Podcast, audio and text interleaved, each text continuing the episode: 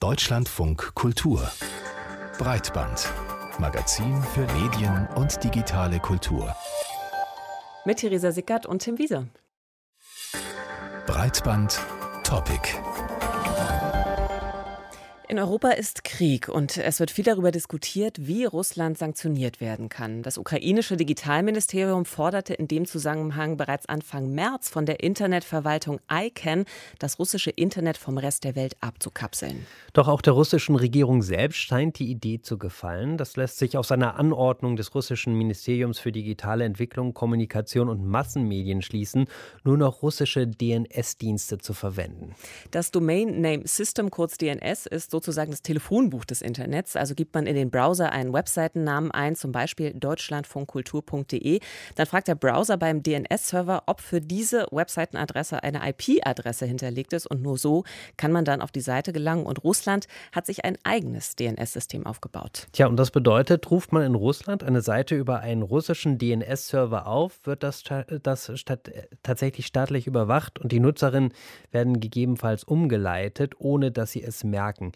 Bei der Anweisung aus dem Ministerium geht es zwar lediglich um öffentliche Seiten und Dienste, doch der Graben zwischen dem russischen und dem globalen Netz, der wird eben dann doch größer. Was das konkret bedeutet und wie das Szenario eines eigenen russischen Internets aussehen könnte, das haben wir mit dem Kommunikationswissenschaftler und Internet-Governance-Experten Wolfgang Kleinwächter besprochen, der auch Mitglied der ICANN ist. Und deshalb haben wir auch zunächst ihn gebeten zu erklären, was genau die ICANN denn eigentlich ist und macht.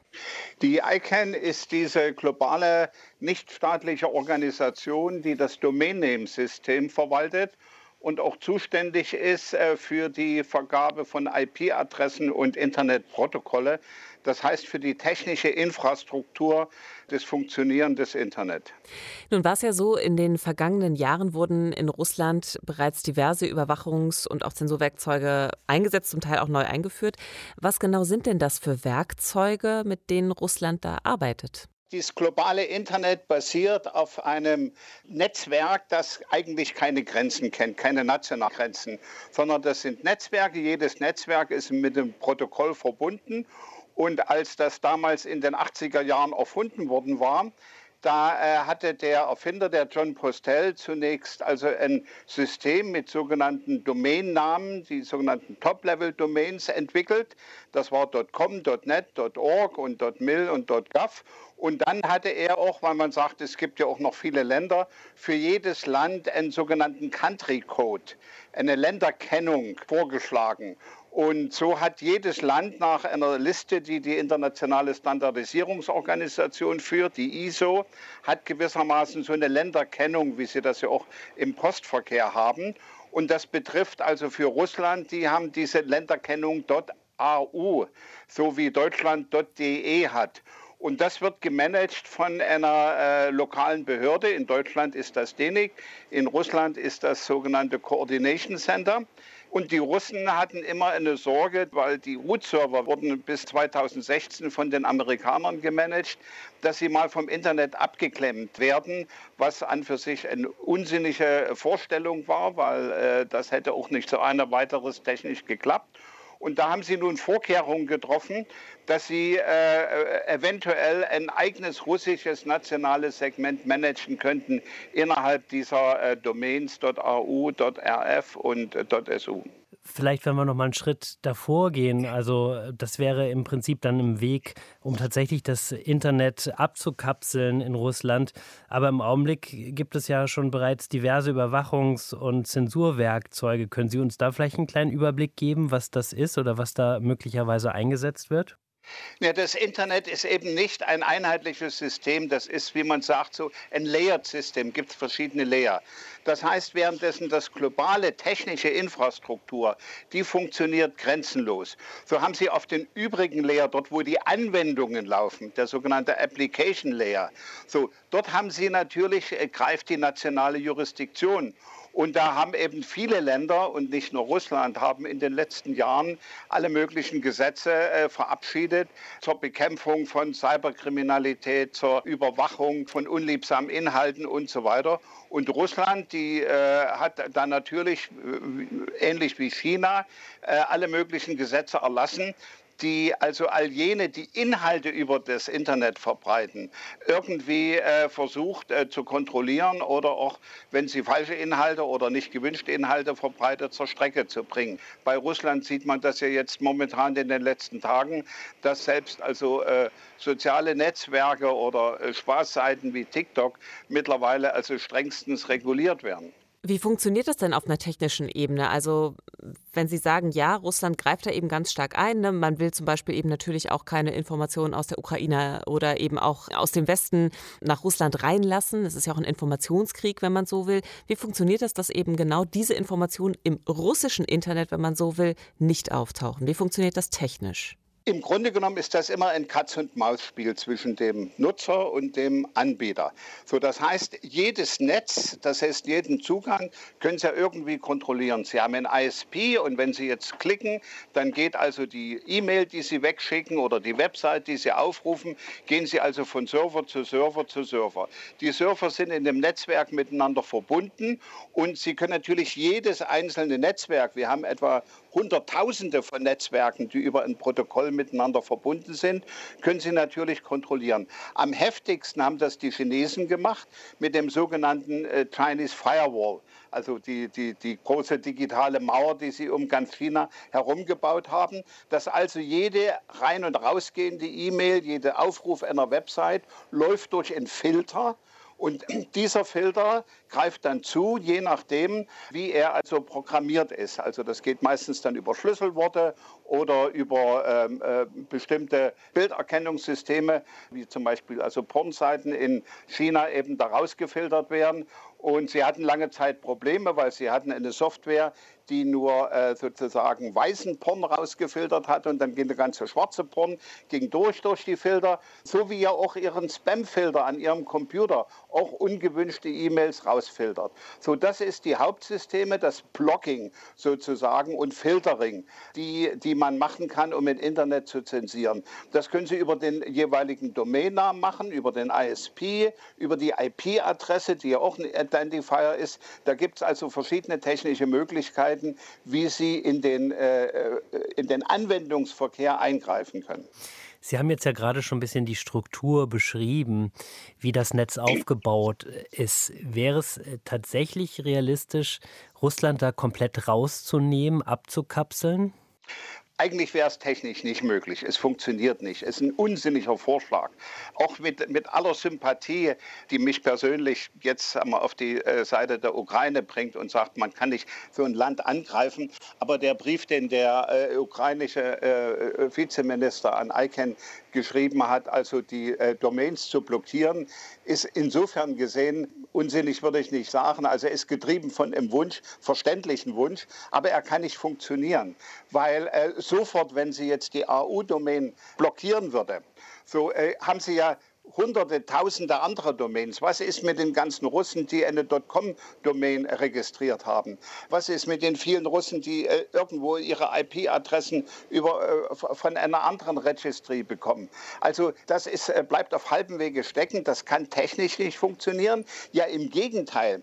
Es äh, nutzt im Grunde genommen den Russen, die mit dem äh, globalen Internet Governance Ecosystem, was entstanden ist, mit der ICANN, mit der Internet Engineering Task Force, den vielen Regional Internet Registries, also dem ganzen System, wie das Internet funktioniert, was vorwiegend von nichtstaatlichen Einrichtungen gemacht wird, nicht zufrieden sind. Die Russen seit Jahren kämpfen sie in der ITU, das Internet einem zwischenstaatlichen Regime zu unterwerfen.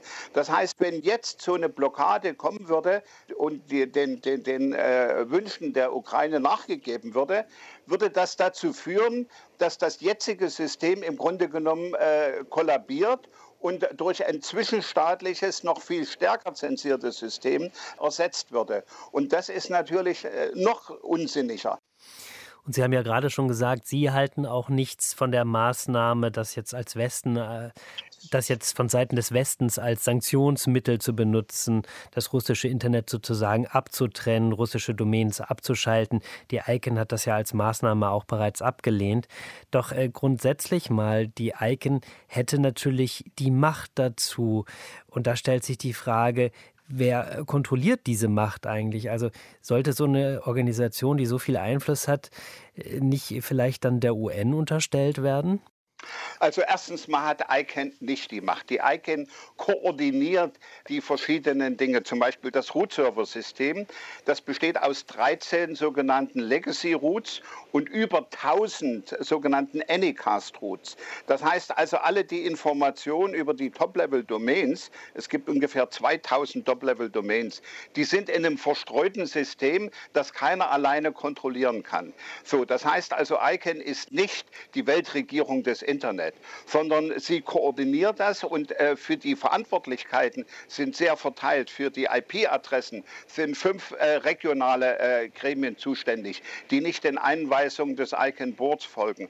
So, das heißt, diese einzelnen Länderkennungen, die sind unter Kontrolle des jeweiligen Landes. Deswegen kann man also auch in die Politik, die zum Beispiel DENIC äh, in Deutschland macht, kann nur die deutsche Regierung reintreten. DENIC würde sich nichts von der amerikanischen oder äh, der französischen oder russischen Regierung sagen lassen. Und das betrifft also auch die russische Registry.ru, die also der russischen Gesetzgebung unterstehen, sodass das ganze ICANN-System ist ein dezentrales System, das keine Machtkonzentration hat. Das war ja gerade die Grundidee, demokratische Grundidee der Väter des Internet, dass sie ein dezentrales System haben wollten, wo keine zentrale Machtposition da ist. Und ICANN repräsentiert das. Eine Unterstellung unter die UNO wäre gewissermaßen die schlimmste aller Lösungen, weil sie dann die ganzen zwischenstaatlichen Konflikte, die sie ja eh schon haben im UNO-System, System. Man denke nur an den handlungsunfähigen UNO-Sicherheitsrat.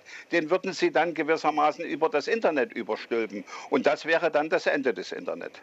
Aber es hieß ja auch, dass die Russen möglicherweise interessiert sind, sich ganz rauszunehmen aus diesem ganzen System. Das ist eine Gefahr, die äh, im Grunde genommen im Hintergrund lauert, dass wir diese, ich würde nicht sagen Illusion, aber diese Vorstellung, die die Welt die letzten 30 Jahre hatte, One World, One Internet, dass die äh, momentan dabei ist, auseinanderzubrechen. Wenn man mal das mit Abstand betrachtet, dann ist es durchaus vorstellbar, dass eine Reihe von autokratischen Staaten sagen, wir schaffen unser eigenes Internet, unsere eigenen Protokolle mit drei Milliarden Nutzern, Chinesen, Inder, Iran, Saudi-Arabien, Russland zusammen. Und dann haben wir eben das westliche Internet, die dann auch auf drei Milliarden Nutzern kommen.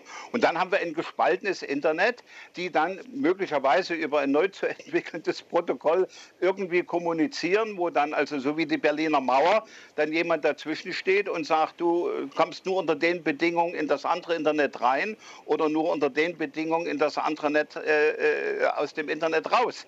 Also das ist durchaus ein, ein, ein gräuliches Szenario, was äh, entstehen könnte, wenn äh, nicht hier äh, bald irgendwie eine vernünftige Lösung gefunden wird, die also äh, an dem, was wir an die letzten 30, 40 Jahre gewohnt waren, sich daran orientiert. Wenn wir mal wegblicken von dem aktuellen Konflikt, um den es jetzt geht, ähm, wie entwickelt sich denn ein freier, unzensierter Zugang zum Internet im Rest der Welt? Tja, auch die demokratischen Länder haben viele Probleme damit, weil äh, das Internet hat zwei Seiten, wie, wie, alle Dinge im Leben. Also es gibt die helle, wunderbare Seite, mehr Demokratie, mehr Freiheiten, mehr wirtschaftliche Möglichkeiten und gleichzeitig gibt es eben auch den Missbrauch durch Terroristen, durch Kriminelle, durch Hassprediger, durch Pädophile und so weiter. So, das heißt, man muss äh, die Möglichkeiten maximieren äh, und die, die Risiken minimieren. Das ist einfacher gesagt als getan. Und da sind sich auch die Europäische Union und die Vereinigten Staaten von Amerika aufgrund unterschiedlicher Traditionen und kulturellen Hintergründe auch nicht immer einig. Was in den USA als freie Meinungsäußerung gilt, gilt in Europa häufig als, das kann man nicht sagen. Also ich denke nur an Nazi-Propaganda. So, wo in Deutschland ein Konsens ist, das müsste eigentlich verboten werden. Und die Amerikaner sagen, warte halt mal ab, das ist gedeckt durch das First Amendment zur amerikanischen Verfassung. Da die richtige Balance zu finden, weil ja auf der anderen Seite eben grundlegende Menschenrechte, Meinungsäußerungsfreiheit, Schutz der Privatsphäre und so weiter natürlich hoch gehandelt werden. Aber da geht es schon los bei der Verbrechensbekämpfung. Wie weit gehen Sie mit Gesichtserkennung? Wie weit äh, nutzen Sie jetzt Instrumente der künstlichen Intelligenz und des Internet aus, um dieses Predictive Policing zu betreiben? Das heißt also, auf jemanden zuzugreifen, der erst plant, vielleicht eine Straftat zu begehen. Erfordert das nicht eine totale Überwachung? Kommen wir mit so einem totalen Überwachungsstaat nicht in Konflikt mit unseren eigenen westlichen Werten. Also äh, da bleibt uns in der Informationsgesellschaft noch sehr, sehr viel Diskussions- und Redebedarf. Und weil es grundsätzliche Unterschiede gibt zwischen Demokratien und Autokratien, so sind die Demokratien im Umgang mit dem Internet beladen mit einer eigenen langen Liste von Problemen, die man nicht ohne weiteres wegwischen kann. Und da wird auch die neue Bundesregierung noch viel äh, Gehirnschmalz investieren müssen, um einer zu vernünftigen digitalen Strategie zu kommen, die auch Deutschland hilft, gut in das Informationszeitalter zu gelangen. Ja, da stehen uns noch eine Menge Herausforderungen bevor. Äh, vielen Dank für diese Einblicke, Wolfgang Kleinwächter. Und mich besorgt ja vor allen Dingen das Szenario, dass wir tatsächlich zwei Netze haben könnten mit zwei völlig verschiedenen Realitäten, was den Blick auf die Welt betrifft. Und ich hoffe sehr, dass das nicht kommt. Breitbandbesprechung. Wir haben gerade schon über den Krieg in der Ukraine gesprochen und der hat ja viele Schauplätze. Auch im Netz wird er ausgetragen und gefühlt können wir uns ja in Echtzeit von den schrecklichen Ereignissen einen Eindruck verschaffen. In fast allen sozialen Netzwerken begegnen uns Bilder und Videos vom Krieg. Zusätzlich gibt es zahlreiche Memes, Aufrufe und Statements. Die kommen nicht nur von Privatpersonen, Menschen vor Ort, Opfern der russischen Angriffe. Auch der russische und der ukrainische Staat posten in den sozialen Netzwerken. Ja, der Journalist Ivo Meinzen hat sich für die Neue Zürcher Zeitung angeschaut, wie die beiden Seiten den Messenger-Dienst Telegram nutzen, der hierzulande ja vor allen Dingen für die Verbreitung von Desinformation bekannt ist. In Osteuropa aber ist das ein wichtiger Kanal für politischen und aber auch oppositionellen äh, Austausch. Und dass Russland die Medienberichterstattung zensiert und Berichterstattung dort Propaganda ist, das ist ja bekannt. Deshalb wollten wir erst einmal von ihm wissen, wie er denn die Postings der ukrainischen Seite einschätzt. Denn neutrale Informationen sind das natürlich auch nicht. Die kann es ja auch nicht geben, wenn man selbst Partei in einem Krieg ist.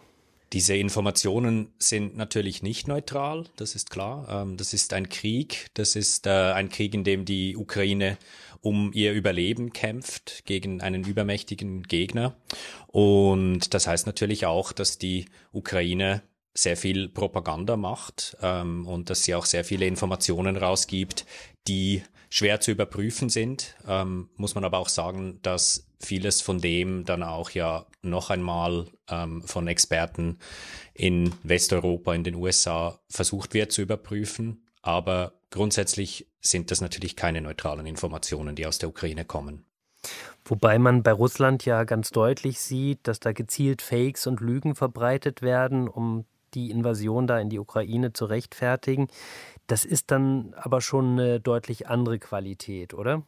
Bin ich auch der Meinung und ich glaube vor allem ein fundamentaler Unterschied ist, dass in der Ukraine ja weiterhin auch eine sehr große Bandbreite an Medien auch aus dem Ausland konsumiert werden, zugänglich sind, was äh, in Russland immer weniger der Fall ist. Also da sieht man schon, dass in Russland diese parallele Realität und auch wirklich sehr aktive Versuche, äh, eine andere Darstellung ähm, zu unterdrücken, dass das dort sehr viel stärker ist. Und das sieht man dann auch an den Informationen, die rausgehen und an den sehr grundlegenden Tatsachen, beginnend bei der Tatsache, dass das ein Krieg ist und nicht eine Spezialoperation und dass man das zum Beispiel in Russland nicht sagen darf, ohne dafür bestraft zu werden, das ist, glaube ich, schon einmal ein grundsätzlicher Unterschied. Sie haben sich ja für die Neue Züricher Zeitung angeschaut, was auf Telegram zum äh, Krieg in der Ukraine geteilt wird. Und in Ihrem Artikel kommen Sie dann zu der Erkenntnis, also Neutralität äh, gibt es auf Telegram kaum und die zentralen Themen, die werden äh, diametral entgegengesetzt dargestellt. Wie ist da jetzt Ihre Einschätzung? Also wie gut sind die Informationen, die die ukrainische Bevölkerung erreichen? Es ist ja spannend, diese Telegram-Kanäle, weil wir sind in einer Zeit, wo unglaublich viel Information geteilt wird über die sozialen Medien und eben auch auf Telegram. Das ist ja ein Messenger-Dienst, der bei uns relativ unwichtig ist, aber im ehemaligen, also im postsowjetischen Raum ist der sehr bedeutsam. Und die Ukrainer haben da einerseits natürlich sehr viele alltägliche Informationen, die sie erreichen. Da geht es um ganz viele Dinge wie, wo kann man Schutz finden, wie muss man sich verhalten bei, ähm, bei Luftangriffen und so weiter. Also das sind sehr grundlegende Informationen, wie man sich verhalten muss, um zu überleben einerseits. Aber andererseits ist natürlich klar, dass auch die ukrainische Seite äh, den Leuten auch klare Instruktionen gibt, was man zum Beispiel nicht auf die Social Media stellen soll. Man soll zum Beispiel keine Militärobjekte fotografieren. Und wenn man diese staatlichen oder sagen wir pro-ukrainischen Kanäle auch anschaut auf Telegram, da ist dann natürlich sehr viel Information da, die halt einen Teil des Krieges zeigt. Also sagen wir, das sind, das sind dann halt viele Bilder von Bombardierungen, das sind zivile Opfer, das sind Bilder von Zerstörungen russischer Kolonnen durch die ukrainische Armee. Das ist nicht unbedingt falsch. Ähm, ich glaube auch nicht, dass das, dass das falsche Informationen sind, dass das Fake News sind, aber es ist natürlich nur eine selektive Darstellung des Krieges.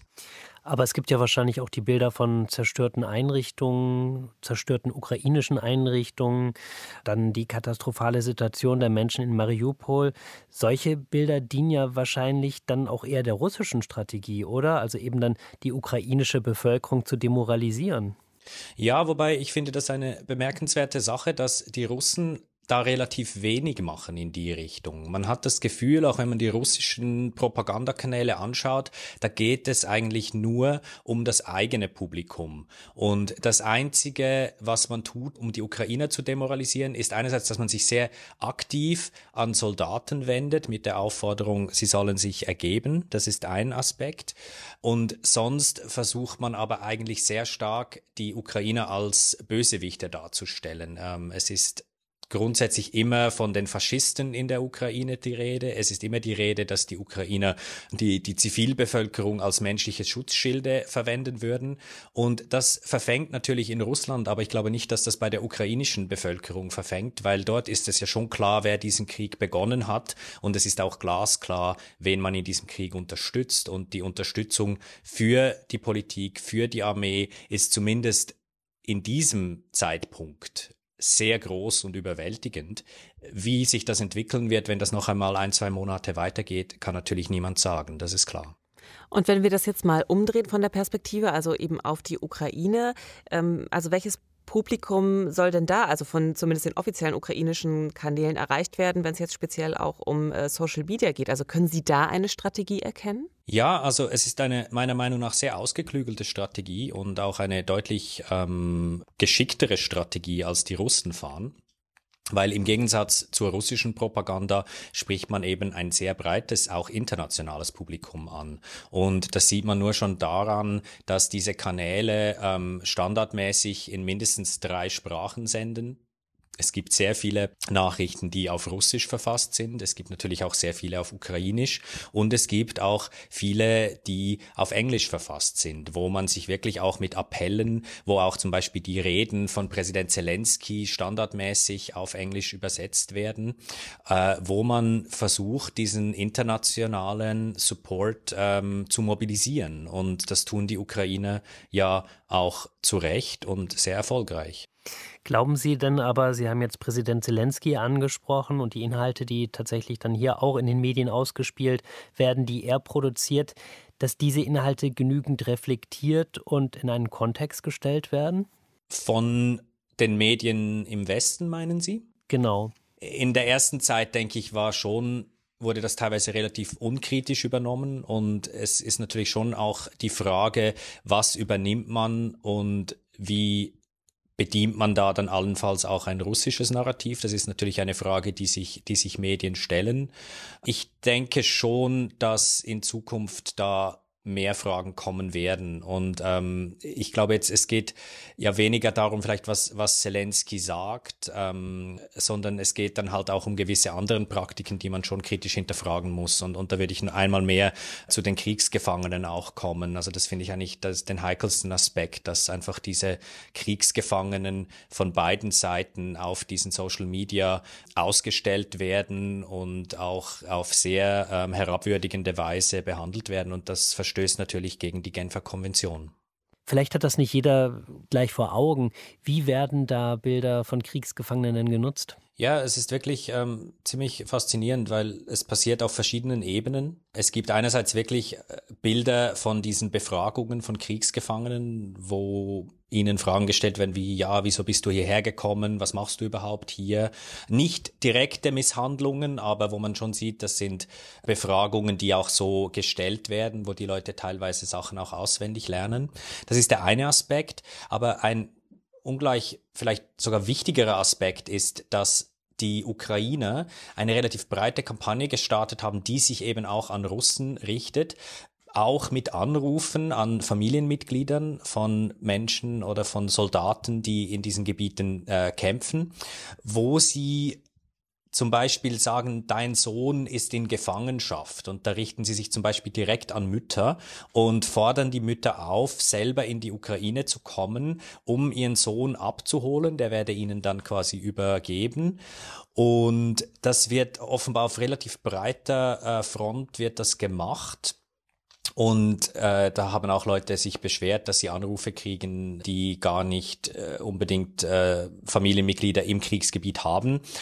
Aber es gibt dann auch zum Beispiel noch eine andere, einen anderen Kanal auf Telegram, wo auch Bilder von getöteten Soldaten, von ähm, Passinformationen verteilt werden und geteilt werden. Und das soll auch offensichtlich dazu dienen, den Druck zu erhöhen auf die russische Regierung, die ja bisher nur sehr wenige Todesopfer überhaupt eingestanden hat. Also da sind ja die Zahlen enorm unterschiedlich. Während die Russen von 500 reden, reden die Ukrainer von über 12.000 getöteten Russen. Und auch das ist ein Beispiel dafür, wie schwer diese Zahlen überprüfbar sind sagt Ivo Meinzen. Mit dem Journalisten von der Neuen Zürcher Zeitung haben wir hier im Deutschlandfunk Kultur darüber gesprochen, wie der Krieg in der Ukraine auch im Netz ausgetragen wird. Erinnern Sie sich noch, EncroChat, auch bekannt geworden als WhatsApp für Kriminelle. Die Behörden haben sich an dem Messenger und den dazugehörigen Handys erst einmal sehr, sehr die Zähne ausgebissen. Ja, vor zwei Jahren ist es französischen Behörden dann aber doch gelungen, EncroChat zu hacken und für mehrere Wochen die Kommunikation zu überwachen. Die Folge? Eine Welle von Verhaftungen in ganz Europa. Allein in Deutschland gab es über 1000 Haftbefehle. Ein Erfolg auf jeden Fall für die europäische Strafverfolgung. Ohne die Daten hätte die Polizei viele Straftäter, Straftäterinnen nicht entdecken können. Doch es gibt auch Kritik an den Ermittlungen und der Verwendung der Chats vor Gericht. Anna Loll mit den Hintergründen für uns. Vor zwei Jahren hackten französische Behörden den verschlüsselten Handyanbieter EncroChat und überwachten dann von Anfang April bis etwa Ende Juni 2020 die Kommunikation der Nutzer und Nutzerinnen. Tausende von Menschen in ganz Europa, viele von ihnen offenbar kriminell. In den bekannt gewordenen Chats geht es um Drogenhandel, Waffen, Mord. Ein Erfolg für die europäische Strafverfolgung. Ohne die Daten hätte die Polizei viele Straftäterinnen nicht entdecken können. Doch es gibt auch Kritik an den Ermittlungen und vor allem der Verwendung der Chats vor Gericht. Grundrechte seien verletzt, die Chats nachträglich verändert worden. Die Polizei sagt, das war notwendig für die bessere Lesbarkeit der Chats. Das Problem, diese Aussage lässt sich nicht unabhängig überprüfen. Dafür bräuchte man die Rohdaten, also die originalen Daten aus dem Hack. Doch genau die fehlen. Sie liegen in Frankreich und dort sind sie vom Militärstaatsgeheimnis geschützt. Das Problem an der ganzen Geschichte ist, dass eben Daten verwendet werden, wo die Authentizität und die Integrität nicht sichergestellt werden kann, möglicherweise manipuliert wurden. Gerichte und Staatsanwaltschaften sehen das juristisch bislang unkritisch. Und da war es mir eben wichtig, auch aus wissenschaftlicher Perspektive eine Gegenmeinung aufzuzeigen, weil es tatsächlich erhebliche verfassungsrechtliche Probleme birgt, diese EncroChat-Daten zu verwenden. Dennis Kipke ist Professor für IT-Sicherheitsrecht an der Universität Bremen. Der Hack des Anbieters von verschlüsselten Telefonen und die daraus entstandenen Prozesse sind für ihn eine Bewährungsprobe für ein Recht auf faire Verfahren bei digitalen Ermittlungen. So heißt auch das Gutachten, das er gemeinsam mit Hauke Bruns von der Kanzlei Ebner Scholz verfasst hat. EncroChat und die Chain of Custody. Kipker meint, die inhaltliche Richtigkeit der vor Gericht vorgelegten EncroChat-Dateien sei aus IT-forensischer Sicht nicht klar. In seinem Gutachten wirft der Juraprofessor gemeinsam mit seinem Co-Autor den Gerichten und Staatsanwaltschaften mangelnde Sorgfalt im Umgang mit den digitalen Beweismitteln vor.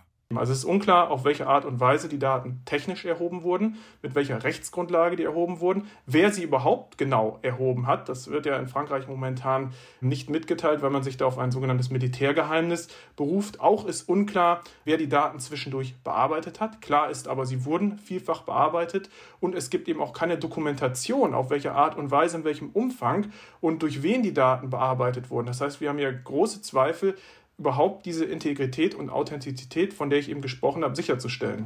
Deutsche Gerichte sehen im Fehlen der Rohdaten jedoch bisher meistens kein Problem. Sie gehen von der Rechtmäßigkeit, der Richtigkeit und Eindeutigkeit der ihnen von der Anklage vorgelegten Chats und zugehörigen Angaben aus. Eine Ausnahme war ein Prozess am Landgericht in Leipzig. Dort kam es Anfang Februar zu einem Freispruch, soweit bekannt, der erste in Deutschland bei einem EncroChat-Verfahren. Hans Jagenlauf ist dort Richter und Pressesprecher. Die Staatsanwaltschaft hat dem 27-jährigen Angeklagten Handeltreiben mit Betäubungsmitteln in nicht geringer Menge zur Last gelegt. Er soll dabei im Zeitraum März bis Juni 2020 insgesamt rund 50 Kilogramm Marihuana und 15 Kilo Methamphetamin erworben und weitergegeben haben. Das vorgelegte Beweismittel der Staatsanwaltschaft, die Originalchats des Angeklagten. Doch die reichten dem Leipziger Gericht in diesem Fall für eine Verurteilung nicht aus. Die Kammer ist davon ausgegangen, dass zwar zum einen die Daten verwertbar sind, die die Staatsanwaltschaft in das Verfahren eingeführt hat, dass auch davon ausgegangen wird, dass diese entsprechenden Betäubungsmittelgeschäfte stattgefunden haben. Allerdings war die Kammer nicht überzeugt, dass die Person, die sich hinter dem Usernamen verborgen hat, mit der Person des Angeklagten identisch ist. Richter Hans Jagenlauf betont, bei Strafverfahren in Bezug auf digitale Beweismittel sei das keine Seltenheit. Auch sei das Urteil noch nicht rechtsgültig. Die Staatsanwaltschaft hat Revision eingelegt. Der Fall des 27-Jährigen geht an den Bundesgerichtshof. Eine Kammer dort hat vor kurzem die Meinung geäußert, dass sie grundsätzlich die EncroChat-Daten für verwertbar halte. Dennis Kipker kann als Experte für IT-Sicherheit und Forensik diese Position nicht nachvollziehen. Es sind Inkonsistenzen in den Daten feststellbar gewesen. Also beispielsweise war es bei bestimmten Rohdaten so, dass sie doppelt aufgetaucht sind oder dass die Zeitstempel inkorrekt gewesen sind. Soll also heißen, dass eine Nachricht, die abgeschickt wurde, schon vor ihrem Abschicken auf dem Empfängergerät angelangt ist. Und das kann natürlich technisch nicht sein. Das heißt, da sind irgendwo definitiv Fehler in diesen Datensätzen enthalten. Zu einem Recht auf ein faires Gerichtsverfahren gehöre, dass auch die Verteidigung und die Beschuldigten Einsicht in alle Daten nehmen können, die für die Bewertung der Sachlage erforderlich sei. Auch bei digitalen Beweismitteln, beziehungsweise gerade hier. Digitale Daten lassen sich nämlich besonders leicht manipulieren.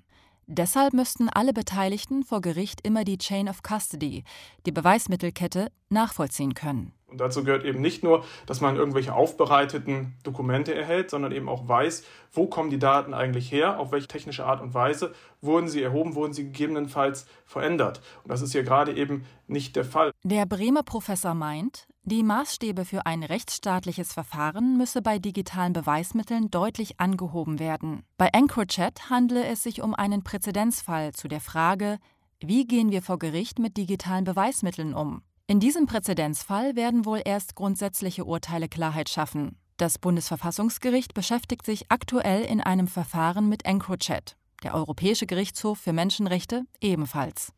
Diese Verfahren werden wir natürlich hier im Deutschlandfunk Kultur verfolgen und berichten, wie die Gerichte zu digitalen Beweismitteln urteilen. Und damit äh, verabschieden wir uns für heute. An den Mikrofonen Theresa Sickert. Und Tim Wiese und ich sage auch Tschüss an dich, Theresa weil das das letzte Mal Breitband mit dir war. Aber ich denke, dass wir uns irgendwann hier zumindest äh, in irgendeiner Form bei Breitband auch wieder hören. Auf jeden Fall. Und ich kann ja sagen, es gibt ja viele alte Sendungen auch, denn wir haben ja einen Podcast, ne, den Sie wahrscheinlich genau gerade jetzt genau. hören. Und da kann man natürlich auch immer noch mal reinhören. Genau, wenn der nächste Winter kommt, setzen Sie sich einfach hin, nehmen Sie sich eine Flasche Wein und dann schön die Risa Sickert hören. genau. Tschüss. Tschüss.